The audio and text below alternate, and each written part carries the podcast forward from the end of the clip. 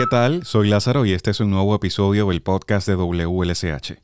Apenas estamos comenzando el mes de la herencia hispana o mes de la hispanidad, una celebración que se lleva a cabo en los Estados Unidos del 15 de septiembre al 15 de octubre de cada año. En el marco de este mes dedicado a los hispanos y su influencia en este país, se desarrollan diversas actividades que reconocen nuestra historia, nuestras culturas y nuestras contribuciones en los Estados Unidos. Desde nuestro podcast también queremos reconocer y enaltecer el papel de los latinos, sobre todo en Lancaster.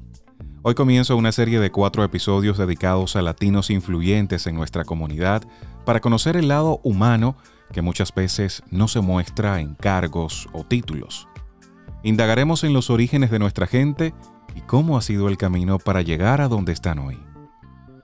Mi niñez ah, la recuerdo, eh, muchos momentos bonitos, mucha familia. Rosa Graupera, Chief Financial Officer en SACA. Un poquito triste porque me fui de Puerto Rico cuando era pequeña, me hacía falta mi familia. Eh, vinimos aquí a los Estados Unidos, mis papás trabajaron en agricultura.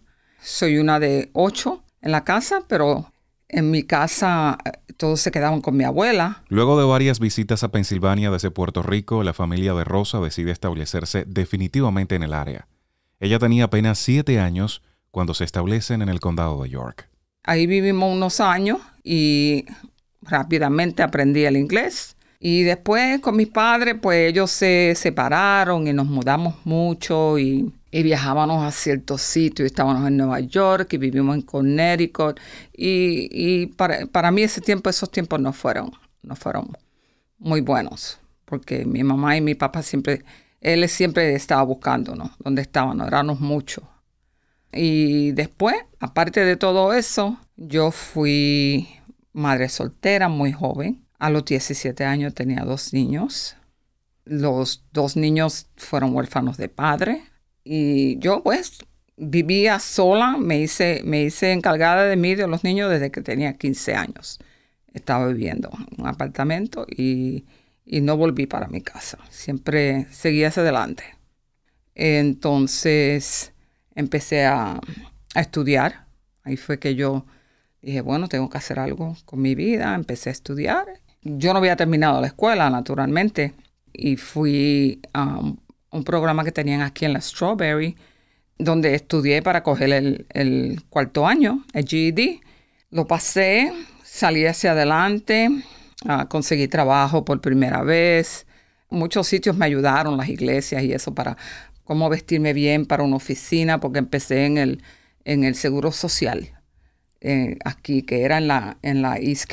Ahí estuve como un año y algo y seguí buscando trabajo para adelante. Ah, empecé a estudiar en, en Millersville. Ahí fue donde empecé a coger la contabilidad. Madre soltera, independiente. Por suerte la sed de aprender más, crecer y superarse nunca cesó en Rosa. A finales de los años 70 inició una nueva etapa en su vida profesional en el Centro Hispano de Lancaster como parte del entonces Community Action Program, CAP. Allí inicialmente se desempeñó como case manager, trabajando de conjunto con los padres de la comunidad, indagando sobre sus necesidades e inquietudes. Luego, desde el centro, pasó a ser la conexión entre las personas y el mundo laboral, ofreciendo orientación a nuestra comunidad para encontrar empleo. Al poco tiempo surge una nueva oportunidad de crecimiento para Rosa, también en el centro hispano. Pasaría a ser la encargada de las cuentas, payroll y enviar todos los reportes a CAP, ya que el centro se mantenía como un programa de Community Action Program. Participó en esa etapa de transición, cuando el centro hispano buscaba abrir su propia oficina fiscal. Fue una etapa de mucho aprendizaje y superación para Rosa. Tomaba clases en Hack y en Millersville, a la vez que aprendía cuanto estaba a su alcance de la mano de contadores y auditores. Yo me acuerdo como hoy que los contables vinieron a dar una reunión una vez, oh, cuando, cuando estaban entrevistando para la persona que se iba a quedar ahora responsable de la oficina. Entonces, como yo apliqué, los contables vinieron y eran parte de, la, de lo que me estaban preguntando la entrevista. Entonces sale uno y me dice, yo he escuchado que las personas que, que hablan dos lenguajes eh, no cuentan en su mente, no cuentan, cuando cuentan números, no los cuentan en inglés, los cuentan en su lenguaje original. Pero yo era nuevecita en eso. Y yo, yo le dije, pues fíjense, yo, no, yo nunca he sabido eso, nunca me he dado cuenta de eso. Entonces ellos le dijeron a personas que me estaban entrevistando, la recomendación de ese auditor era de que yo era muy niña, yo no tenía 21 años todavía, que era muy niña, que no estaba muy, no tenía la, la no tenía la experiencia para que ellos, ellos no me recomendaban, ¿ok?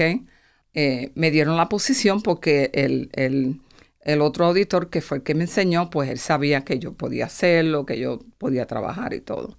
Y total, con el tiempo yo me di de cuenta que sí, él, él, tenía razón, que yo no cuento en inglés en mi cabeza, yo cuento en español, porque fue lo primero que yo aprendí. Yo estudié primer y segundo grado en Puerto Rico y, nunca, nunca puedo contar en inglés.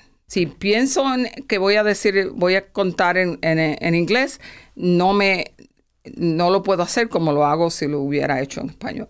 So, no, importa lo que sea, no importa el número que sea, si lo estoy viendo, si lo estoy escribiendo, si lo estoy hablando, yo lo pienso en español y lo digo en inglés.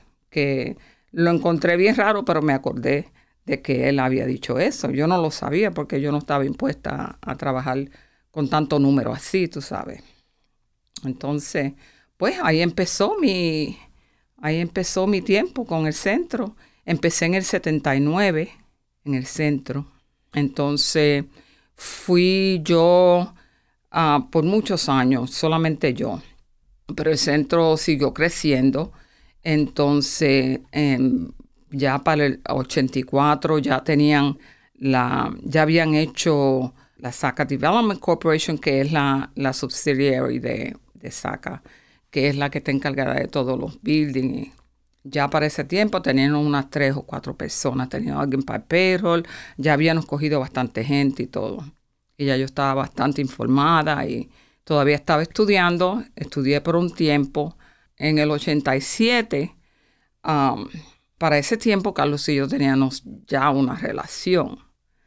Entonces el, el board, um, nosotros nos queríamos casar. Entonces pues había esa complicación de que yo era yo era la fiscal director y él era el, el, director. Entonces, pues yo me fui, dejé mi posición y me fui a la ciudad de contable y trabajé ahí un año, un año y pico. Carlos Graupera es el fundador y fue director del Centro Hispano, luego Spanish American Civic Association. Un visionario y soñador que ha dedicado la mayor parte de su vida a servir y empoderar a la comunidad ha sido el compañero sentimental de Rosa durante todos estos años. En el 87 me casé, nos casamos. Entonces después de ahí me fui a, Reading, al Centro Hispano de Reading, que necesitaban a alguien para, para hacer los libros. Y cuando llegué, como al mes, se fue el director de, del centro.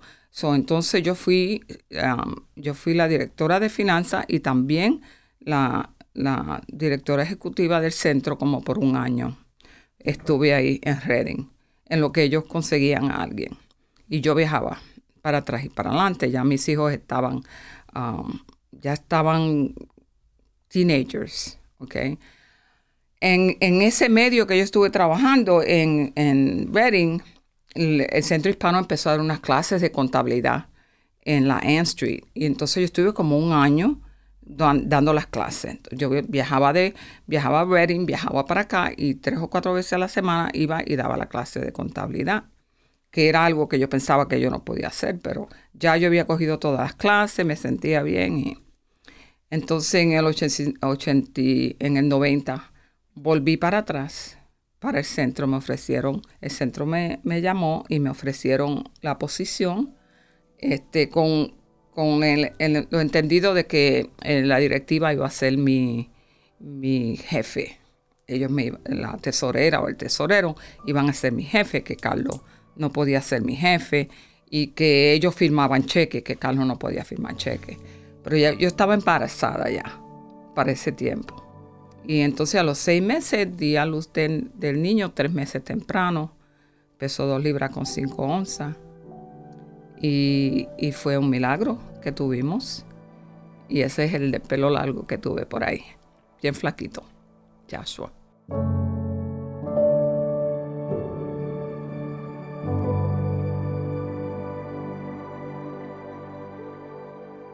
Un CFO o Chief Financial Officer o director financiero en español es un alto ejecutivo dentro de una organización que desempeña un papel fundamental en la gestión financiera y estratégica de una empresa. Eh, nosotros, nosotros llamamos mi posición como, para mí me dicen que yo soy un working, una Chief Financial Officer trabajadora, porque yo el Chief Financial Officer básicamente está encargado de las personas que le están haciendo toda la contabilidad, le da reportes a la directiva, le da reportes a la administración, hace los, presupuestos, hace negocios con los presupuestos. Pero yo siempre trabajé los libros. yo siempre, yo estaba envuelta como si fuera contable y, y CFO. todo, todo el tiempo lo he hecho que ahora mismo que estamos hablando sobre de mi retiro, estoy explicándole a la administración que ellos no se van a conseguir un, un, Chief Financial Officer que, que venga a hacer todo eso. Que esas personas vienen ahora en esta etapa, vienen porque ellos solamente quieren reportar y, y no quieren estar metidos en los libros. Eso va a ser un poquito diferente pero, pero mi posición siempre, siempre fue esa. Lo más importante era que nosotros siempre hemos sido pobres de dinero, de cash, cash flow, el dinero que entra. No es que no lo tenemos, es que no llega a tiempo. La mayor de la parte en esos tiempos no lo había, bregamos con eso. Ahora mismo, pues, cuando, cuando me hablan de la posición, me hablan, si vamos a coger a alguien, tiene que ser alguien, no solamente que hacerle el débito y el crédito, no solamente poder explicarle al board cómo van las cosas, pero cómo se va a hacer ese payroll cada dos semanas, de dónde viene ese dinero, estar seguro que esté ahí, porque a lo que era que estamos, que estamos, los 44 años y medio que llevo, gracias a Dios, nunca, gracias. Hemos llegado a momentos nunca se puede decir que, mira, llegó el viernes y la gente no cobró porque Saca no tenía dinero. Siempre había una manera de que se conseguía. Siempre. Y todo planear, hacerlo bien, estar seguro que todo, todo salga a tiempo para que ese dinero esté ahí cuando lo necesitemos. Y hasta hoy siempre trabajamos así. Un poquito mejor porque los bancos somos más grandes, los bancos nos dan un poquito más de dinero, nos dan línea de crédito y, todo eso, pero en el principio no era así.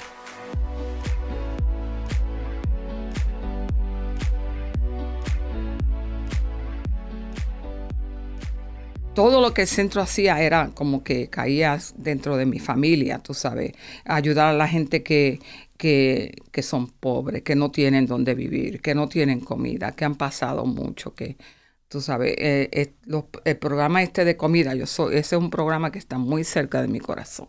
Eh, yo siempre estoy, si mira, ok, no vino alguien a trabajar hoy, eh, hay que buscar a alguien que dé la comida, porque tú no vas a entender viniste de la calle a comer, de que yo no tenga alguien de que te haga la comida. Tú lo que vas a entender es que tienes hambre y quieres comer. El programa de comidas comunitarias de SACA ofrece alimentos saludables en almuerzo y cena seis días a la semana. Ofreciendo casi 200 comidas diarias a la comunidad, este programa es para muchos su única fuente de alimentación. Y, pues ese programa es muy cerca para mí, ah, porque yo, yo quiero estar segura que sí, que y, donde me aunque no me pidan mi opinión, yo siempre la doy. Ah, por ahora, por ejemplo, que nos estamos dando comida por las tardes los sábados.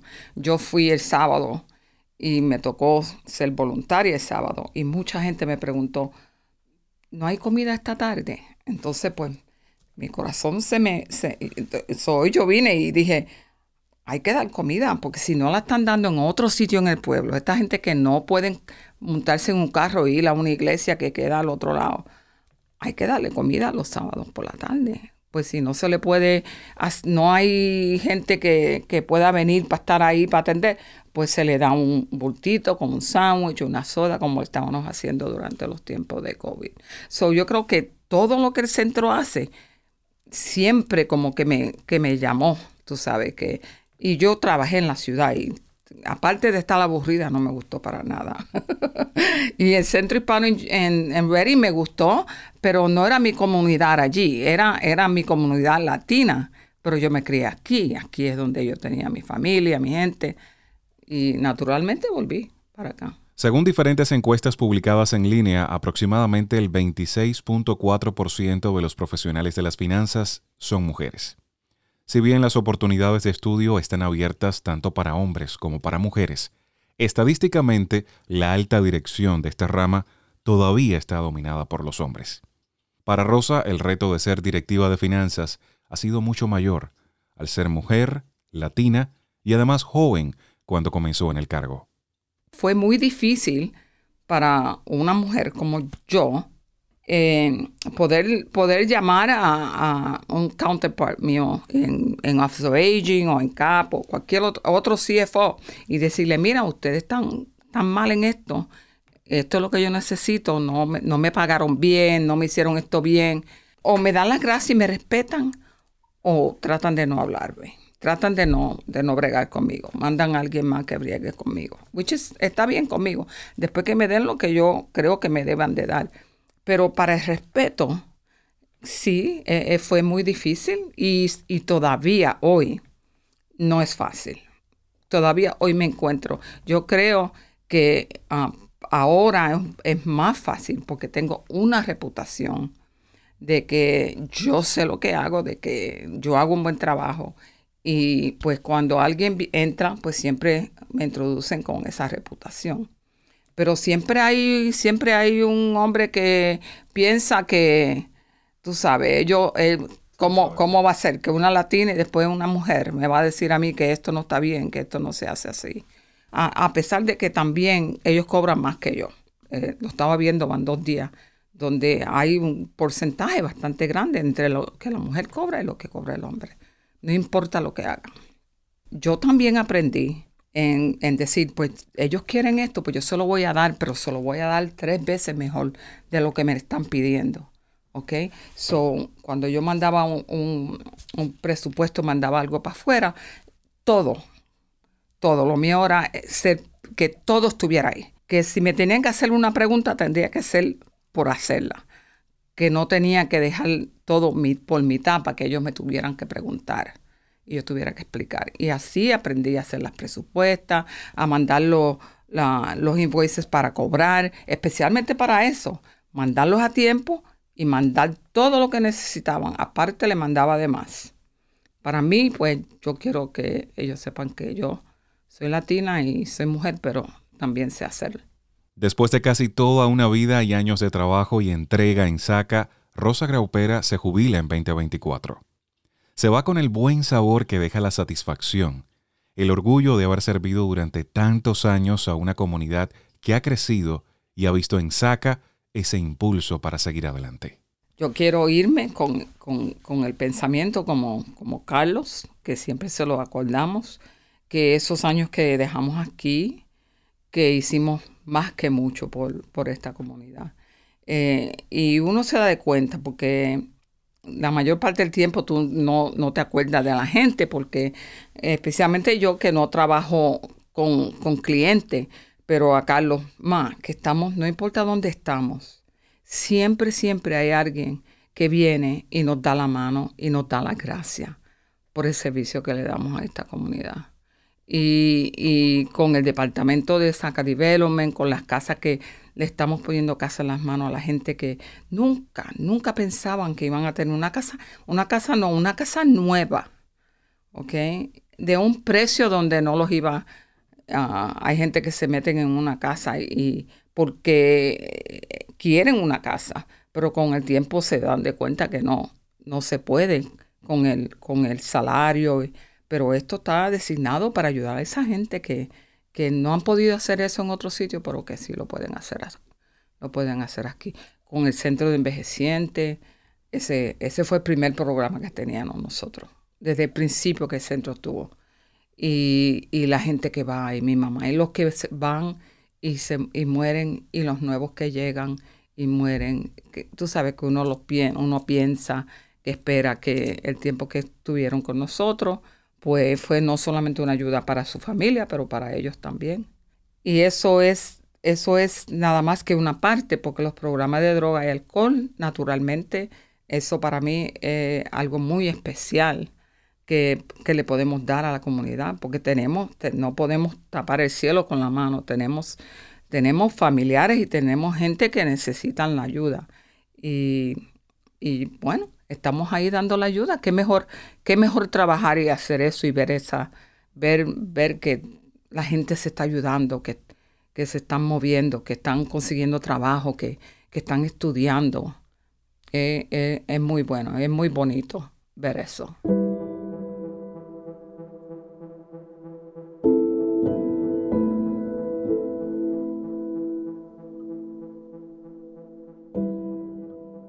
Bueno, yo diría como yo, que llegué, que no, nunca tuve la experiencia, tampoco tuve la oportunidad, como le hemos dado a algunos de mi oficina que se van ahora a graduar de doctorados y todo. Yo empecé a estudiar y tuve que dejar los estudios. Yo para mí estudié lo que yo creía que pude estudiar para lo que necesitaba. Mi hijo siempre me preguntaba, ¿por qué tú no, no llegaste a terminar? Pero fue una pregunta, fue, fue una decisión muy importante. O era, o, seguía los estudios o me quedaba trabajando. Pues a ese punto, para mí, porque el trabajo aquí, porque era bien difícil, porque era yo, porque era, soy mujer, porque soy latina, porque no es fácil, porque somos el centro hispano y nada es fácil. Yo decidí que fue una decisión que hice personal que el tiempo que yo estaba poniendo aquí y el tiempo que necesitaba darle a mi familia, no tenía ese tiempo para hacerlo. Siempre lo, lo pospuse y lo pospuse. Y después, pues, sola, me, me sentí bien de que mis hijos fueran por donde yo no pude ir y la gente con quien yo trabajo, que le damos la oportunidad de que puedan seguir hacia adelante. Yo creo mucho en la fe, yo tengo mucha fe, yo creo mucho en, en la oración y yo creo que si tú quieres hacerlo, lo puedes hacer. Solo es querer. Todo es querer hacerlo. Es, es ponerte en que yo lo hago. ¿Será difícil? Sí, pero no imposible. Nada, nada es imposible si tú lo quieres hacer. Desde WLSH con estas historias queremos reconocer el trabajo de todos y cada uno de los latinos. Soy Lázaro Delgado, gracias por escucharme.